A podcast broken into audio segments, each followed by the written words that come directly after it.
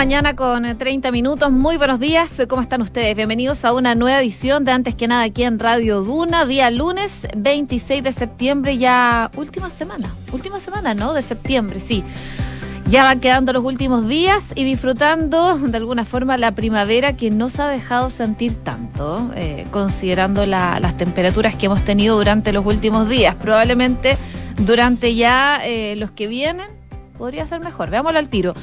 En Santiago, 8,5 grados a esta hora. La máxima hoy día va a llegar hasta unos agradables 19 grados. Eso sí, con cielos principalmente cubiertos. Ya mañana sube un poquito más la temperatura, 22 grados. Y el miércoles llegaría hasta los 24. Incluso el viernes, ya yéndonos más lejos en la semana, 26 grados se esperan para el viernes. Así que sí, definitivamente ya se va por lo menos esta semana, se va a hacer presente la primavera acá en la capital. Si nos vamos a Viña del Mar y Valparaíso, a esta hora 6 grados, máxima de 16, cielos principalmente cubiertos. Eh, mañana también la máxima va a estar en torno a esas temperaturas. Se va a mantener en ese, en ese número, principalmente durante esta semana.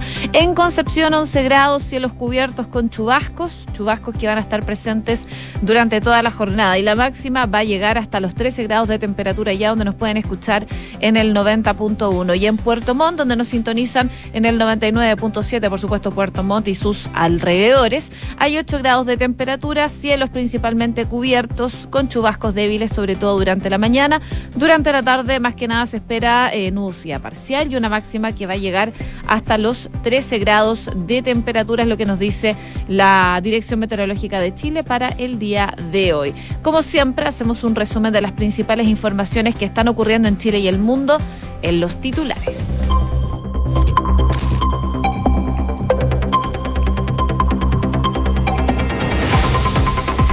Ministerio del Interior se va a querellar por el homicidio frustrado efectuado contra un carabinero en un acto de servicio en Victoria. Según la cartera, se ha visto un despliegue en la zona para poder dar con los responsables. La ministra Carolina Toá dijo que el TPP-11 genera diferencias en la coalición, pero aseguró que el gobierno no tiene previsto retirar el proyecto. Pese a las solicitudes originadas dentro del oficialismo, la ministra del Interior aseguró que la ratificación del tratado va a depender de cada parlamentario y de su juicio. El gobierno busca terminar con el retiro programado y que solo haya rentas vitalicias, pero con opción de herencia en la reforma previsional. La ministra del Trabajo detalló que va a regir de esta forma para la cotización del 10,5%, pero que el 6% extra irá a un fondo común que no va a ser heredable. El oficialismo retoma hoy las conversaciones para entregar una propuesta conjunta de nueva constitución. Los partidos de la coalición de gobierno se van a congregar a eso de las seis de la tarde en el Congreso para ir afinando su propuesta y dar con una respuesta al documento que elaboró Chile Vamos. Según la encuesta Academ, un 58% de los consultados prefiere una convención mixta para redactar la nueva constitución y solo el 36% se inclina por un órgano 100% electo. Además, el 48% dice que hay que reformar el texto fundamental vigente, mientras que un 50% estima que es necesario un nuevo proceso constituyente. En noticias internacionales, la derecha consiguió el 44% de los votos en las elecciones generales de Italia, por lo que Giorgia Meloni deberá formar gobierno. Los comicios estuvieron marcados por la alta abstención, ya que solo un 63,91% de los votantes acudió a las urnas. Jair Bolsonaro ve imposible un triunfo de Lula da Silva en primera vuelta. A una semana de las elecciones, las encuestas sitúan al actual presidente brasileño con una desventaja de entre 10 y 15 puntos respecto al exmandatario que sigue a la cabeza. Y en el deporte, el Team Chile de voleibol triunfó ante Argentina y se quedó con el oro sudamericano en un intenso partido disputado en Arena Monticello. Los grandes desafíos de la Roja de y ahora serán los Juegos Sudamericanos en octubre próximo y los Panamericanos de Santiago 2023. 6 de la mañana con 35 minutos. Comenzamos la mañana informados en Antes que nada con Josefina Stavrakopoulos. Bueno, la ministra del Interior, Carolina Toá, informó durante la jornada de ayer que finalmente el gobierno se va a querellar por el homicidio frustrado efectuado contra un carabinero en la comuna de Victoria, allá en la región de la Araucanía. La secretaria de Estado se refirió a este hecho desde el Hospital de Carabineros, donde llegó junto al general director de la institución, Ricardo Yáñez, para poder visitar a este uniformado que resultó herido a bala durante un procedimiento de robo por un vehículo en la zona. La autoridad expuso su solidaridad con él y con su familia. Esto fue lo que dijo la ministra del Interior. Hombre del Ministerio, como con un mensaje que nos hizo traer el presidente Gabriel Boric, diciendo que expresaba todo su apoyo y que quería que supiera la familia Geisbuller y Carabineros que no los vamos a dejar solos. Eh, este incidente sucedió en un acto de servicio en que el cabo estaba buscando trabar el desarrollo de un delito, de un robo de un vehículo, y mostró en esto una gran valentía y producto de ello expuso su vida. Eh, y creo que lo que corresponde en estas circunstancias es saber que no es un herido más ni una víctima más, sino que alguien que estaba actuando a nombre de todos nosotros, a nombre del Estado, para proteger a la población. Y merece en ese sentido no solo solidaridad, sino también agradecimiento. Palabras entonces eh, de la ministra del Interior, Carolina Toa, que claramente viajó a la zona a propósito de esta situación que se ha generado durante las últimas horas. Eh, eh, desde mm, los parlamentarios de la región de la Araucanía hay bastante molestia y están acusando falta de apoyo militar y cuestionaron incluso la eficacia del estado de excepción en la macrozona sur luego de este ataque armado que, eh, como les comentaba, resultó herido de gravedad un cabo de carabinero en medio de este operativo de robo de vehículos en el sector, en un sector más bien rural del inspector Fernández en la comuna de Victoria. La diputada Gloria Nevellán, independiente, cuestionó la ausencia de personal militar en un sector que está bajo la medida de excepción constitucional y la ausencia también de helicópteros o drones para seguir a los que cometieron este atentado. También condenó el ataque el senador José García Ruminot de RN, quien solidarizó con la institución y con la familia del uniformado. Para, la, para el diputado y ex presidente, eh, ex intendente, digo, de la Araucanía, Andrés Joanet, independiente también, el atentado se suma a otros hechos de violencia en zonas rurales. Se necesita dotar, dice a carabineros, de mayor eh, implementación y armamento el que eh, sea superior al que tiene actualmente los delincuentes, porque aquí enfrentamos terrorismo, enfrentamos bandas organizadas, dijo, y advirtió que el gobierno debe tomar más acciones en la Araucanía, ya que hemos avanzado mucho en la materia en seguridad. El diputado Miguel Mellao de RN denunció que los autores del ataque dispararon a matar.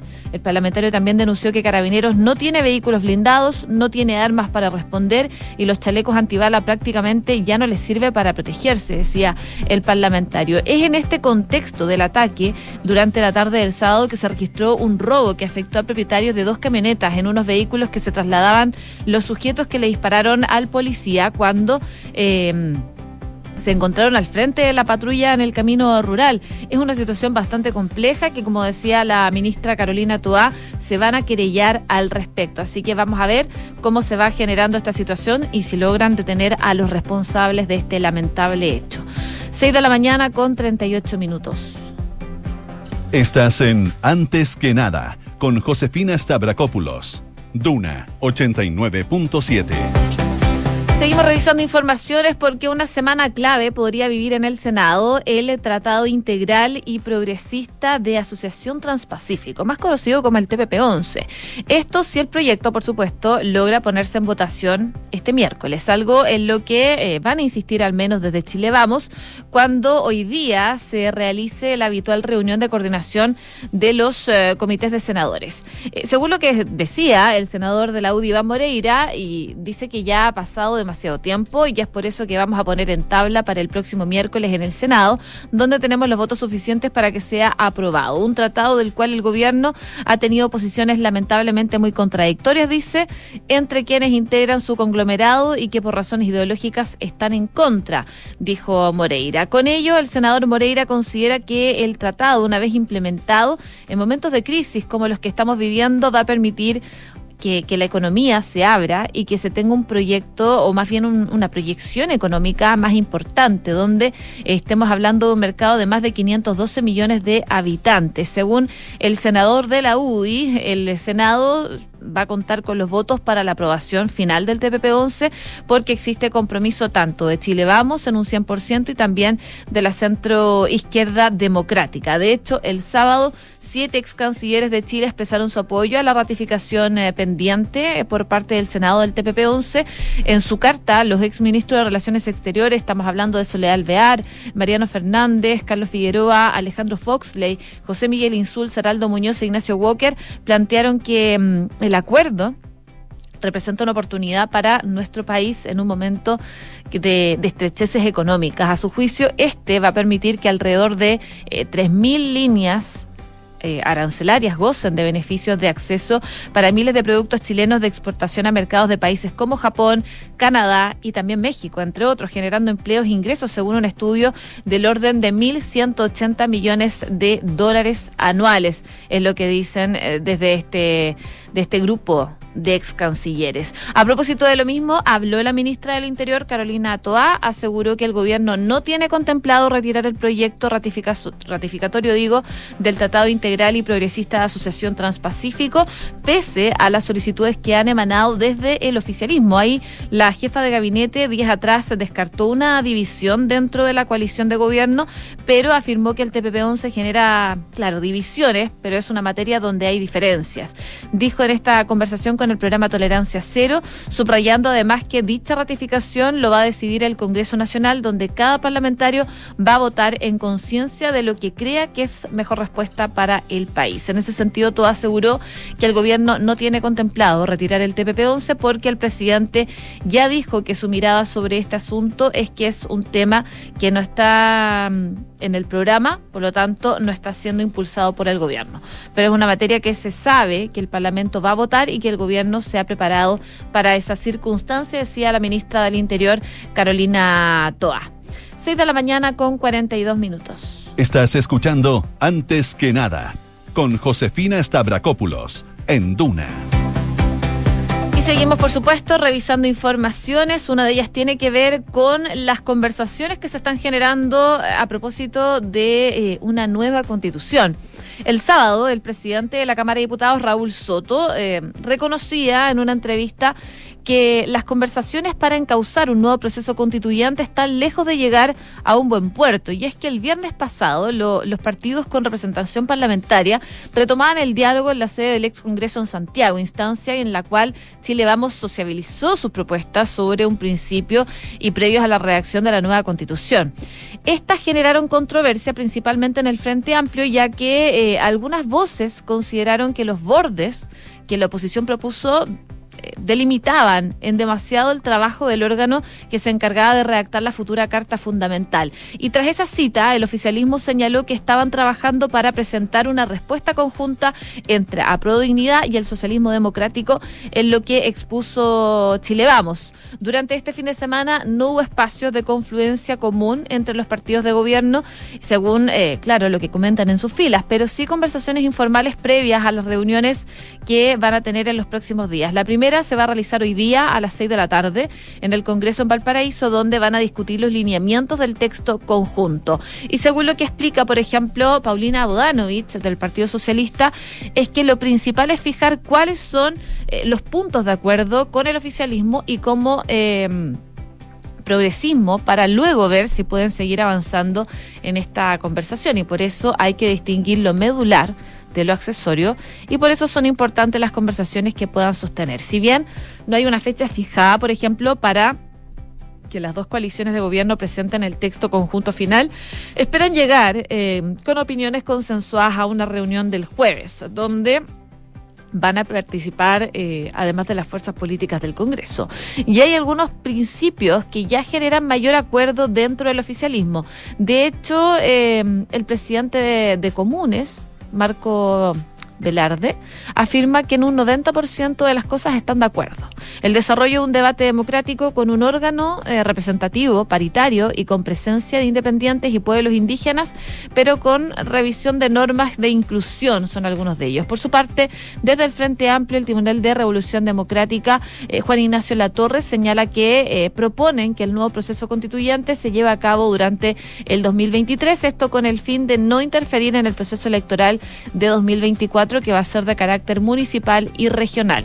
La presencia de un comité mm, de expertos de carácter consultivo y que acompaña el proceso es otra materia que podría generar consenso, aunque esta idea eh, encontró algo de resistencia. Desde Apruebo Dignidad, el presidente eh, del PL, Patricio Morales, explica que en ambas coaliciones de gobierno creen que es bueno que se acompañe el proceso. Es lo que dicen desde el Partido Liberal a propósito de estas conversaciones que se están llevando a cabo a propósito de poder lograr un nuevo proceso constituyente y la forma también en que ésta se va a hacer. 6 de la mañana con 45 minutos. Estás escuchando Antes que nada con Josefina Stavrakopoulos en Duna. Se dio a conocer una nueva encuesta CADEM. Brevemente contarle los resultados. Esta revela que tanto la aprobación como la desaprobación del presidente Boric no presentaron grandes variaciones respecto a la edición anterior. De hecho, de acuerdo a este sondeo, ante la pregunta independiente de tu posición política, ¿usted aprueba o desaprueba la forma del gobierno, o más bien del presidente Gabriel Boric, cómo lo está conduciendo? Un 39% manifestó aprobar la gestión y un 56% la desaprobó. En comparación a la semana pasada la desaprobación disminuyó un punto, mientras que la aprobación subió uno. La encuesta además incluyó preguntas respecto a la confianza en el presidente Gabriel Boric. Respecto a la consulta, en su opinión, el presidente Gabriel Boric le genera confianza. Un 41% manifestó que sí, mientras que un 58% sostuvo que no, igualmente que en mayo. Los porcentajes varían en comparación a marzo, mes en que, eh, recordemos, Boric asumió la presidencia cuando un 54% expresó en ese entonces eh, tenerle confianza al mandatario y un 42% dijo que no. En cuanto a los atributos políticos del mandatario, según el sondeo, el 53% de los encuestados considera que tiene buenas ideas y programa de gobierno, un 52% que tiene un diagnóstico claro sobre la situación política y social de Chile y un 40% estima que da garantías de gobernabilidad. Parte de lo que trae la encuesta Academ el día de hoy, que también habla del proceso constituyente.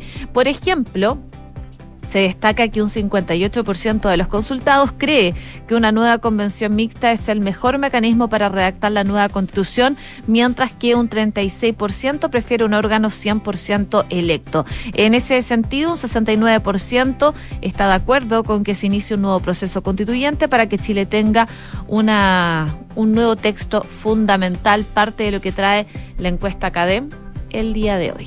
6 con 47. Escuchas antes que nada con Josefina Stavrakopoulos. Duna.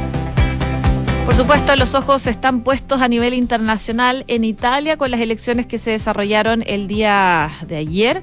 Los líderes de las principales formaciones de la ultraderecha europea han celebrado el triunfo del Partido Hermanos de Italia en estas elecciones del país eh, y ha querido felicitar también a su líder, Giorgia Meloni, quien se va a convertir en la primera mujer en gobernar Italia. Así en España, el líder de Vox, Santiago Abascal, ha dicho después de conocerse los resultados electorales que millones de europeos tienen sus esperanzas puestas en Italia.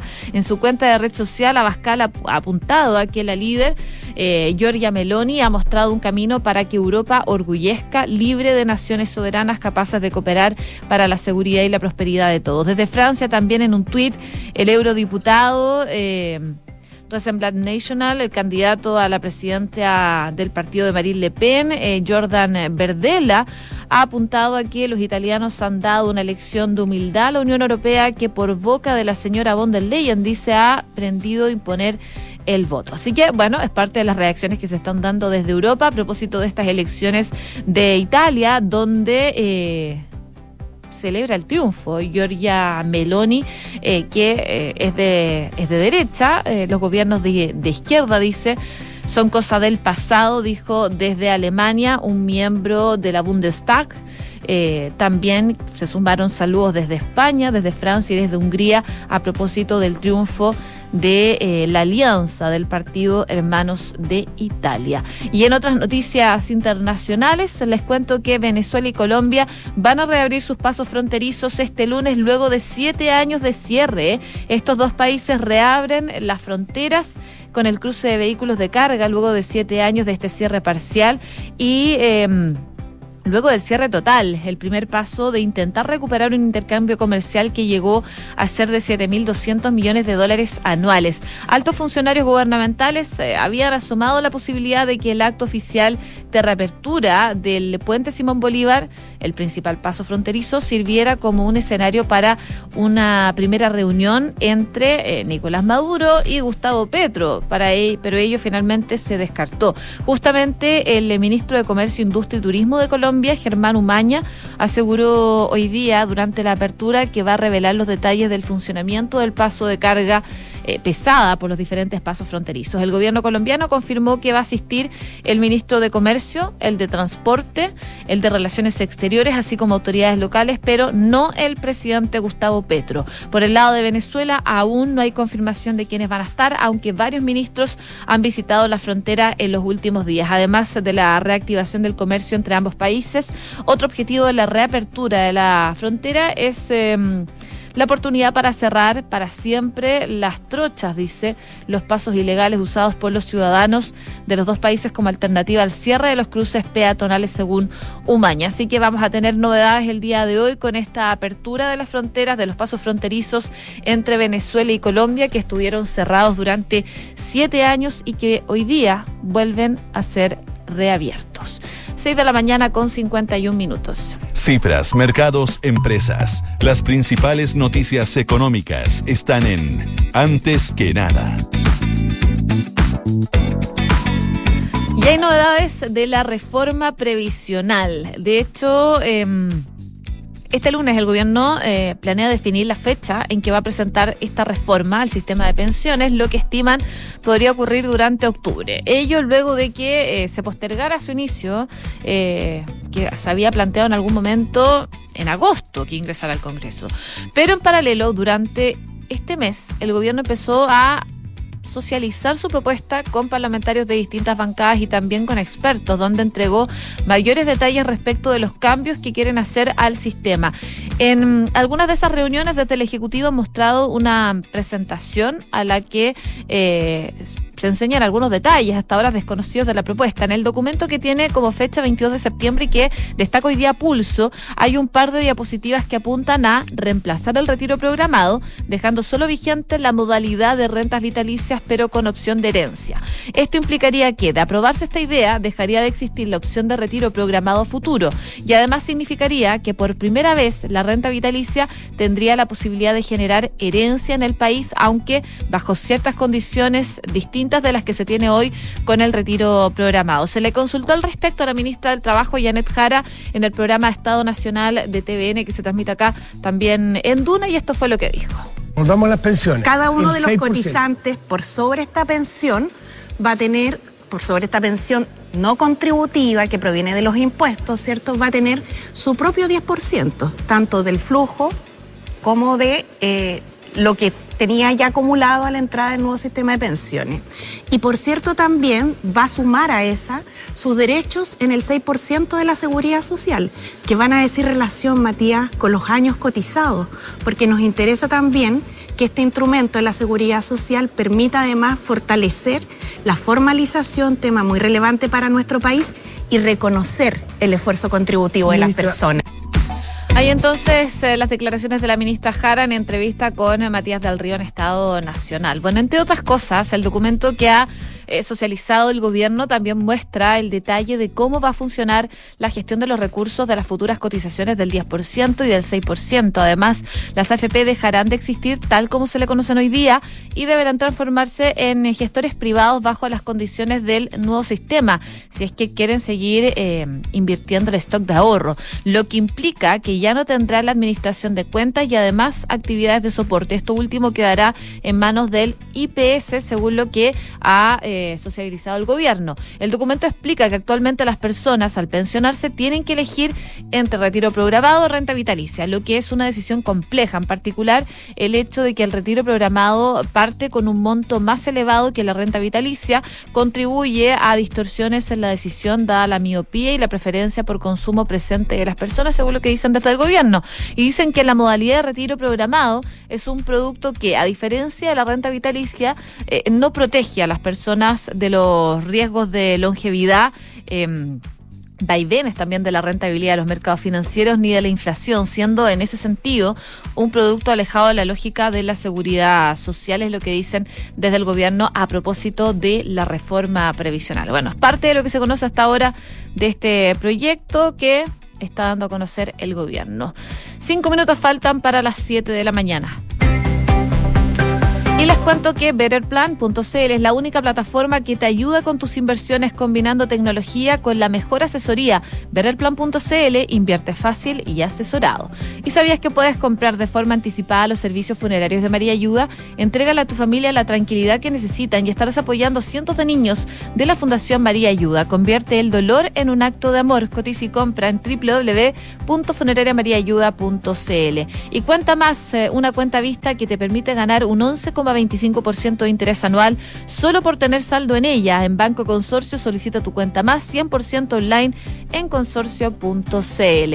Bien a continuación, Duna en punto junto a Consuelo Saavedra. Sigan en la sintonía de Radio Duna acá el 89.7.